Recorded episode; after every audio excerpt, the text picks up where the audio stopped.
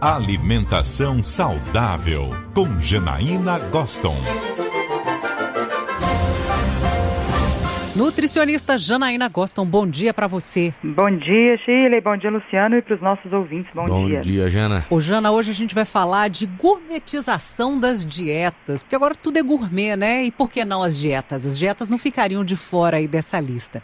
Quando alguém está aí se propondo a tentar emagrecer, principalmente, vai encontrar muito produto, seja fit, diet, zero, é, light, free, low carb, tantas outras nomenclaturas que a gente enxerga. Será que tem uma romantização? Há uma necessidade mesmo do marketing de sempre estar inventando palavrinhas novas, talvez com um incentivo, um start ali para iniciar uma dieta que para muitas pessoas é sempre difícil?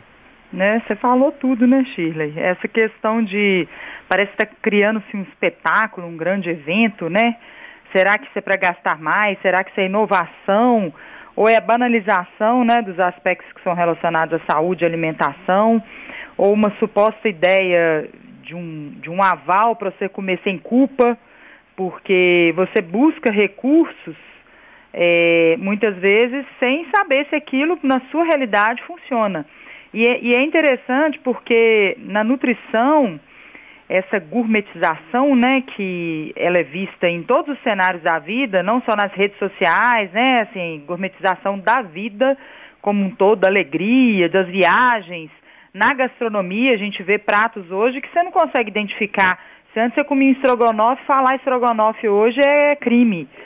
Você vai falar um chutney disso, crostine daquilo, e aí é, vai ficando difícil, né, e pouco acessível essa linguagem.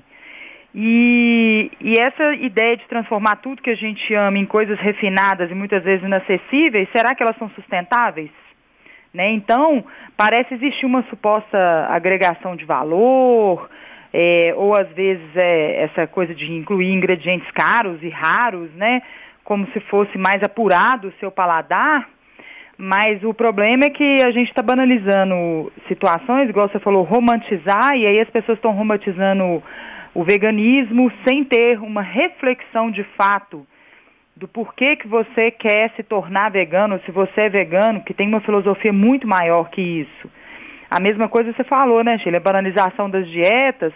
As pessoas, nesse período de quaresma, chegam e fazem jejuns de maneira leviana e superficial. É, e aí mistura com a fé, né? Porque tem um período, período de quaresma, que normalmente Sim. as pessoas aqui no Brasil, principalmente as católicas, têm esse período de jejum, e aí quer aliar a fé com o emagrecimento, mas aí sem orientação, e aí não consegue fazer tão bem, né, Jana?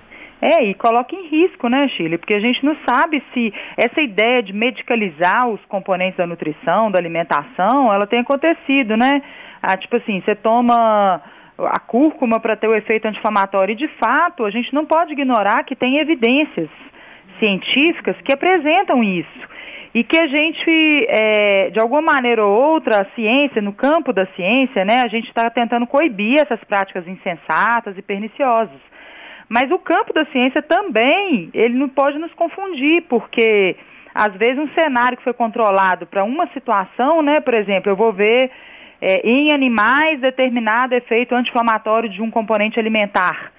Só que às vezes foi feito em animais, tem outros, na nossa vida né, cotidiana, tem outros fatores que às vezes a gente não conseguiria ter esse efeito do, daquela substância, né, é, ou fitoquímico, ou nutriente, é tão favorável, porque a nossa vida é cercada de uma série de outros aspectos, né?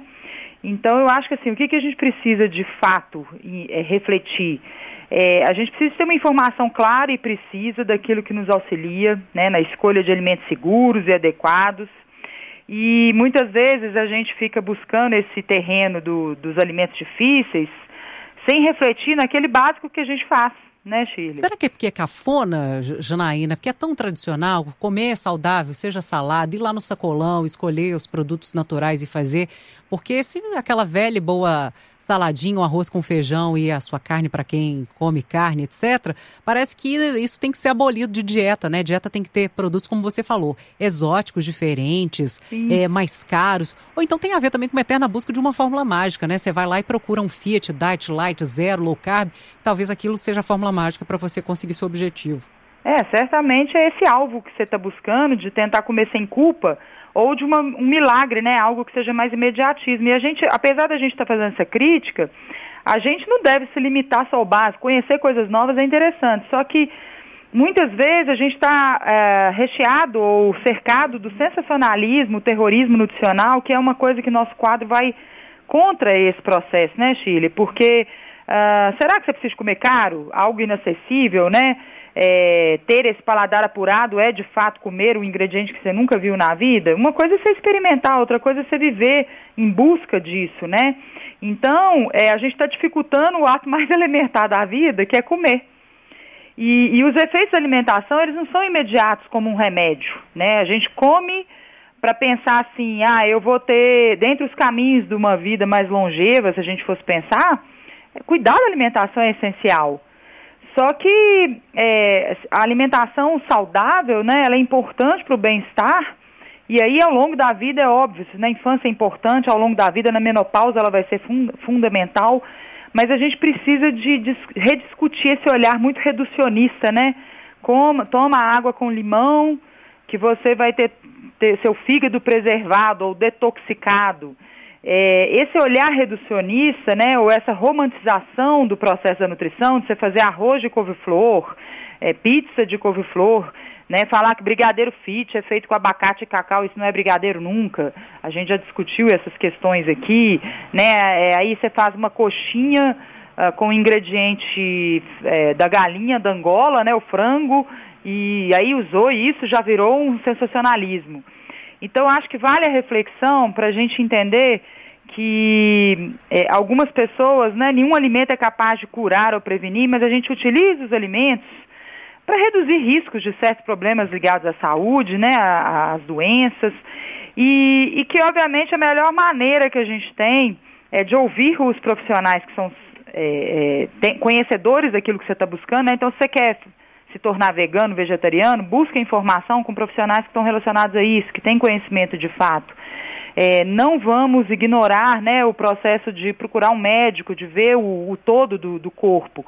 E essa visão mais holística que a gente precisa de ter é justamente porque a gente precisa de tudo e não só um alimento. Porque se precisasse só de um, a gente seria animal, comeríamos ração né, Chile? É isso aí. Poxa vida, excelentes dicas. Jana, muito obrigada pela coluna de hoje. Ouvintes participando aqui, mandando sugestões. Você, nosso ouvinte que está aí nos ouvindo, quer mandar uma sugestão aqui para a coluna Alimentação Saudável com a Janaína Gospel? É só escrever para a gente. Nosso WhatsApp 31 99948 7738. Bom fim de semana, Jana. Um beijo para você. você também. Beijão.